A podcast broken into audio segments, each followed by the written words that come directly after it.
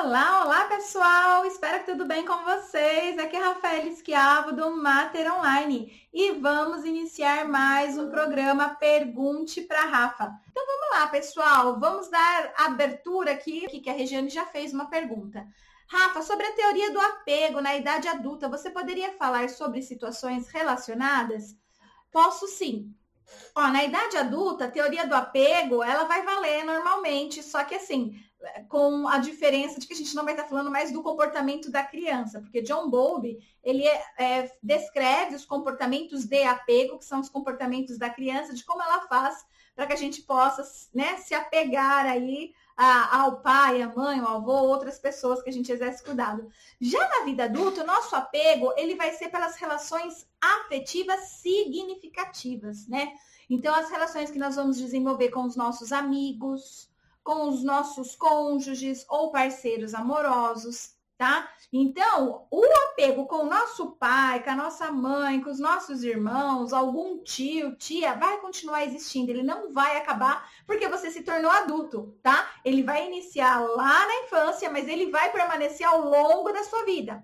Um apego, ele é para sempre, Rafaela? Não, não é para sempre. Mas se a gente manter relações afetivas significativas, sim, vai durando. Por exemplo, eu posso me apegar ao meu pai nos meus primeiros três anos de vida, mas acontece alguma coisa, ele morre, ele se separa, não, não me dá atenção, sei lá, alguma coisa, é, eu não vou ficar apegada a ele para o resto da minha vida, tá? É claro que eu vou ter algumas interferências psicológicas aí na minha história, na minha subjetividade, por conta dessa perda brusca de apego. Sim, vai me marcar mas é, eu não vou ser apegada mais com ele. Por exemplo, se a última vez que eu vi ele, eu tinha 4 anos de idade, e depois eu retorno a ver esse homem quando eu tenho 30 anos de idade, 24 anos de idade, o que for, para mim ele é um estranho. Eu não tenho mais apego com ele. Eu sei, eu posso saber que ele é meu pai, mas eu não tenho mais afetividade, relação com ele, tá? Diferente de quando a gente mantém essa relação com os nossos pais. Então, a gente continua tendo pai e mãe vivo, tendo contato com eles, eu me tornei adolescente, continuei morando com eles, me tornei adulto, continuo visitando eles, eles continuam me visitando, então está sendo mantida essa relação de apego, tá? Na vida adulta, diferente da infância, a relação de apego ela tem uma, uma diferença também. As crianças, elas vêm como figura de apego, aquelas que elas nunca querem se separar. Se você perguntar para uma criança, quem, de quem você nunca quer se separar na sua vida? A criança vai responder papai e mamãe, tá? São pessoas que ele nunca quer se separar na vida. Mas quando você faz essa mesma pergunta para um adulto, em geral ele não vai responder mais o pai e a mãe, tá? Eles vão responder o cônjuge, tá? Então a gente consegue perceber essa mudança. Você continua apegado ao seu pai e à sua mãe, mas você passou a ter novas figuras de apego que você foi aí desenvolvendo ao longo da sua vida e você também passa agora a, a mudar, né? A, quando faz a pergunta para você, com quem você quer passar o resto da sua vida, que você não gostaria de ficar sem. A maioria das pessoas vão dizer aí o cônjuge, por exemplo, tá bom?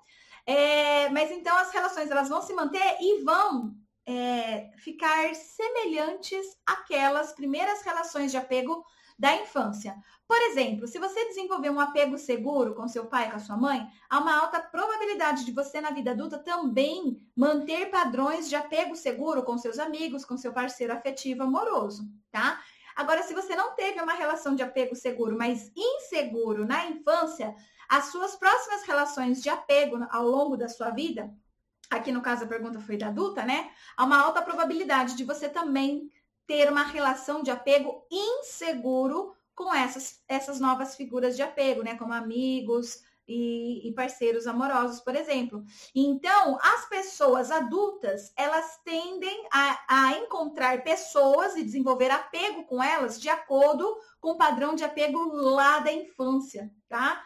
É claro que pode existir modificações por diversos motivos aí na vida, um aprendizado forte, uma psicoterapia, uma análise. Então a gente consegue mudar, não é algo imutável. Mas para a maioria das pessoas que não aconteça nenhum tipo de interferência tão forte assim para mudar, vai continuar esse mesmo padrão de apego, tá? Então aquela namorada ciumenta, esposo ciumento, coisas assim que demonstram insegurança, tendem também a procurar parceiros inseguros também. Então, dificilmente alguém que teve apego seguro vai ter um relacionamento com alguém que também teve, é, a, que, que não teve apego seguro, que teve inseguro. A relação não dá, né? Quem tem segurança tem uma, uma dificuldade de lidar com aqueles inseguros, tá? E a mesma coisa para quem tem apego inseguro, vai acabar lidando mais com pessoas inseguras do que seguras, tá? Tende a manter esse padrão. Ok, Regiane, espero que tenha respondido aí para você, que tenha feito sentido. Se faltou alguma coisa, é só perguntar de novo, tá? Deixa eu ver aqui, pessoal, se veio mais alguma perguntinha aqui. Vamos ver. Eita, aqui esse Instagram novo, ele, ele ficou difícil da gente fazer com o dedo aqui para poder ver as perguntas, tá, gente? Então, infelizmente, eu não vou conseguir responder algumas perguntas.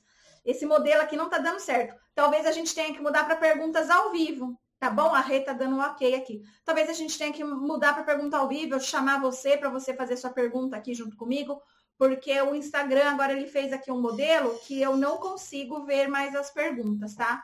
Então eu vou ver aqui as últimas. Para mim, o que eu consigo enxergar aqui agora é a frase da Poliana Alves.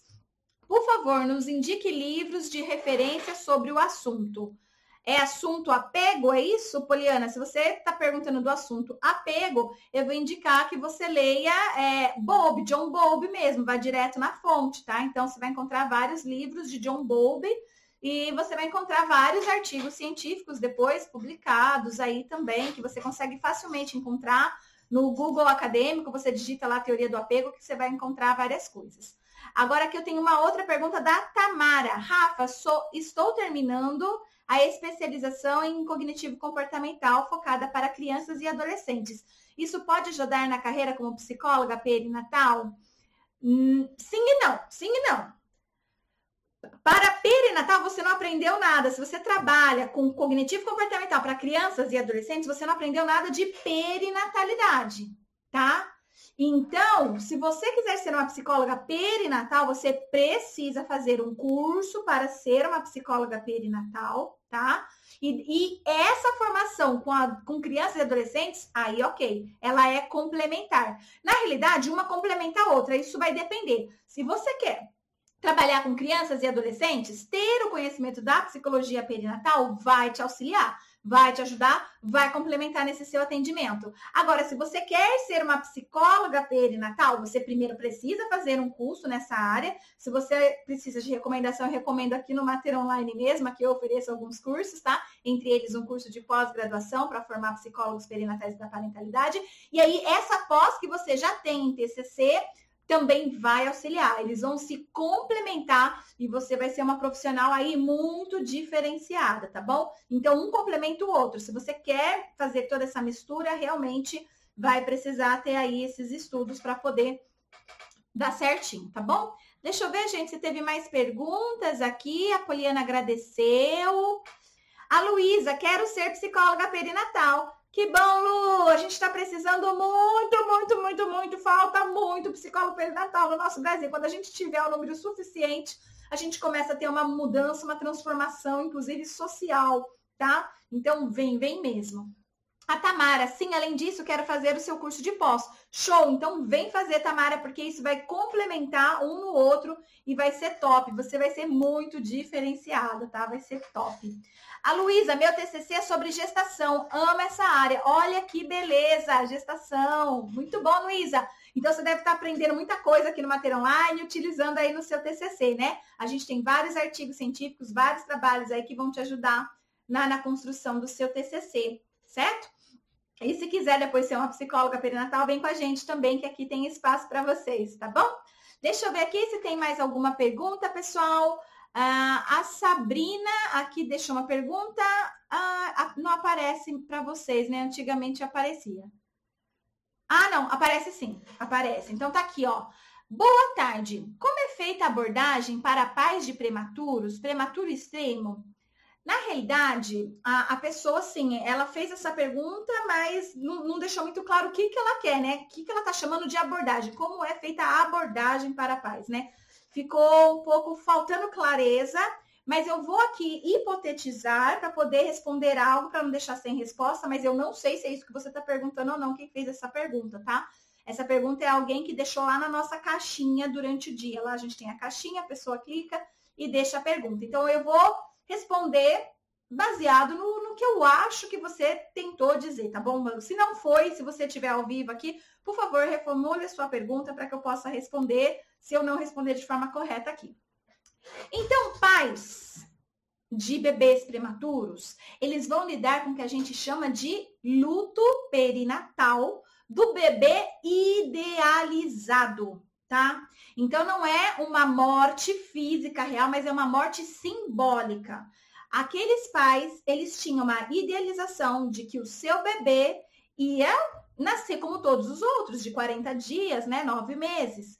Mas algo aconteceu nesse tempo, né, e cada é, existem vários motivos para um bebê nascer prematuro, tá certo? Então, dentre esses vários motivos, aconteceu algum e essa criança nasceu prematura. Essa prematuridade, aqui bebê prematuros extremos, né, são aqueles que nasceram com 25 semanas, 30 semanas, né? São prematuros extremos. Inclusive, prematuridade extrema acaba sendo risco de vida, né, para o bebê, dependendo. É, hoje a gente já tem toda uma tecnologia avançada aí que a sobrevida tem, tem sido, né, maior do que anos atrás, mas ainda assim continua sendo uma condição de risco. E isso realmente preocupa muito esses pais. Então, eles têm que fazer o luto desse, desse bebê que foi idealizado, que nasceria no tempo correto e não nasceu.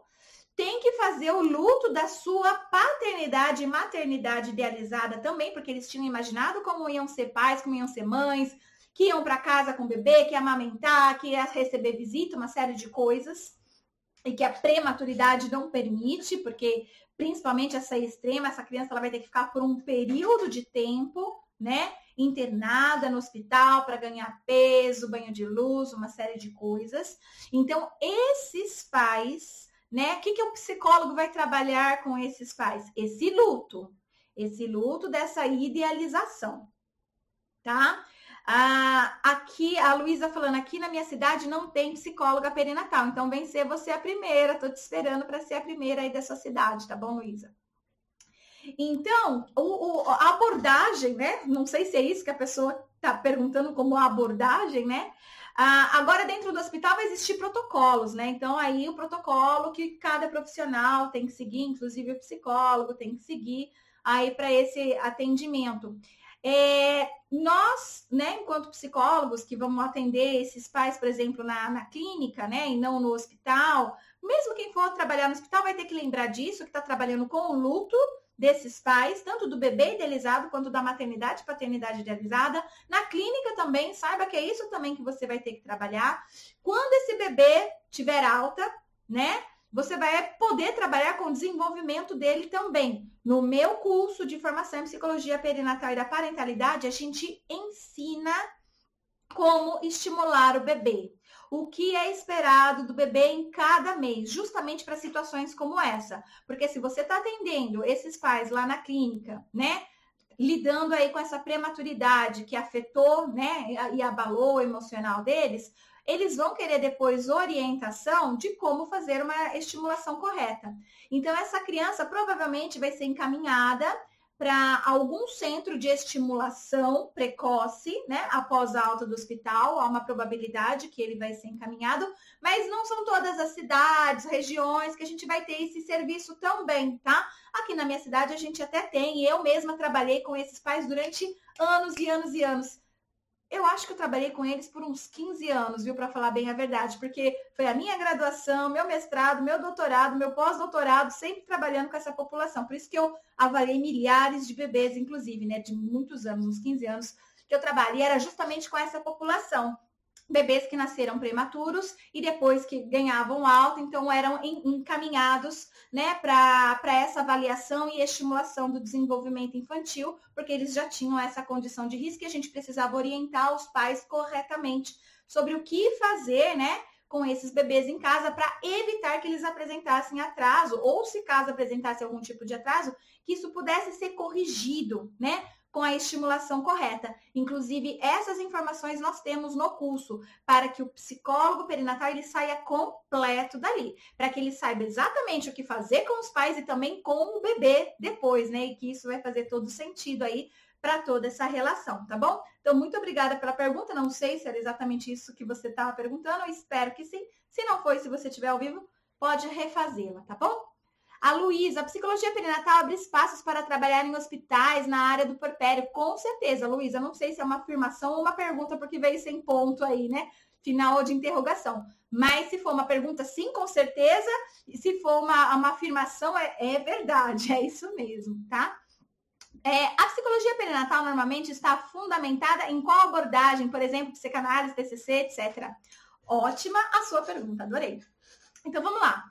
A psicologia perinatal, ela nasce da abordagem psicanalítica, tá? Então nós temos lá Winnicott, Melanie Klein, Bion, que começaram a teorizar sobre a relação mãe-bebê. E daí, então, outros psicólogos, analistas começaram a se perguntar também: olha, a gente está estudando aqui a relação mãe-bebê, mas parece que tem mais coisas anteriores a isso, né? Ao período de gestação, o próprio Freud, né? Tem uma frase lá que ele fala: olha, existe muito mais continuidade né, entre o nascimento, entre a gestação e o nascimento. É uma frase lá legal que eu não consigo reproduzir ela agora aqui para vocês. Mas é, a, a, ela inicia então lá da psicanálise. Então a, a gente tem muita leitura psicanalítica sobre a psicologia da maternidade, não psicologia perinatal. É que você está conhecendo essa área como psicologia perinatal. Mas se você continuar acompanhando aqui Mater Online, você vai perceber que a psicologia perinatal, essa palavra, ela é muito recente. Ela data de 2007 para frente. Antes dessa data já existiam esses estudos, mas não se chamava psicologia perinatal, se chamava psicologia obstétrica. Continua, sabe, é uma outra discussão aí que ninguém fez a pergunta, então não vou ficar falando sobre isso agora mas é, eu tenho muita publicação explicando sobre isso. Como você falou direto a palavra psicologia perinatal, né? O que eu quero deixar claro é que lá naquela época ninguém chamava de psicologia perinatal, era outro nome. Então, os, os, os psicólogos que queriam entender essa relação mãe-bebê desde a gestação começaram a produzir artigos, artigos não, livros, né? Então a gente tem vários clássicos, vários livros clássicos aí que vão abordar isso e, e a maioria deles para não falar todos eles, são da psicanálise. Mas acontece que hoje as coisas mudaram bem. A psicologia perinatal, ela não é mais uma exclusividade da psicanálise, tá? Então, hoje a psicologia perinatal, ela pertence a todas as abordagens. Eu tenho cerca de mais ou menos 600 a 700 alunos, tá? E e, eles são das mais diversas abordagens. Eu tenho de esquizoanálise, eu tenho da, da abordagem Pickler, Pilkler, acho que é assim que fala, eu descobri depois que, que entrou um, dois alunos dessa abordagem. É, sistêmica, centrada na pessoa, fenomenológica, social. Gente, é tanta abordagem, abordagem que eu acabei descobrindo com o meu curso, de verdade, nem sabia que existia. Ah lá, a Lud está falando que é da sistêmica. Então, a gente tem ah, muitas abordagens, se eu não me engano, a Regiane que estava falando aí com vocês, ela é da, da cognitiva comportamental. Se eu estiver enganada, a Rê, você dá um alô aí. Mas nós temos, é, da comportamental, a gente tem pessoas, de todas, gente, é muita abordagem. Cada vez que eu abro o curso, entram pessoas de novas abordagens ainda, né? Logoterapia, tá? Então vão existir vários aí. Então, assim, hoje, hoje, a psicologia perinatal ela não é mais exclusividade da psicanálise, tá? A lá, comportamental, a Regiane falando, show, re. Então, a gente tem é, de todas essas abordagens. Nesse curso, a gente não foca em abordagem, tá? Então, se você quiser aprender psicologia perinatal por um olhar de uma abordagem, não é com matéria online que você vai fazer, tá bom? Eu não sei nem se você vai encontrar por aí. É claro que você vai encontrar da psicanálise, você vai encontrar e da cognitivo comportamental, mas as outras você provavelmente não vai encontrar. Eu desconheço, tá? Se você quiser fazer exclusivo voltado para sua abordagem, não é aqui no Matéria Online que você vai fazer a sua inscrição para a sua pós-graduação. Aqui a gente trabalha com conteúdos científicos de base para que qualquer psicólogo de qualquer abordagem possa colocar em prática na sua atuação, tá bom?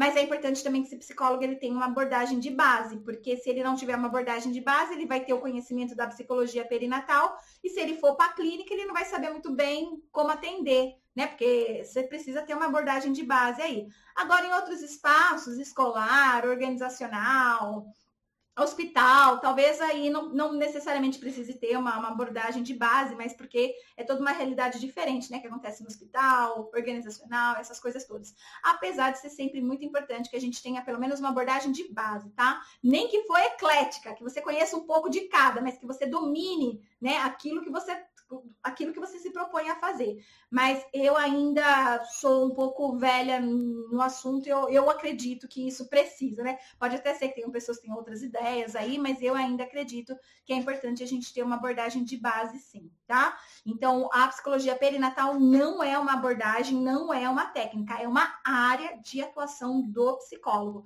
Então, o psicólogo, ele precisa ter lá o seu campo de atuação na clínica, no hospital, na escola, no jurídico, onde for, e precisa ter a sua abordagem também, tá? Porque a gente vai aprender sobre a área psicologia perinatal. O que, que a gente pode ou não pensar, hipotetizar, o que, que é certo, o que, que é errado, né? O que, que a gente vai aprendendo todas essas coisas aí no curso.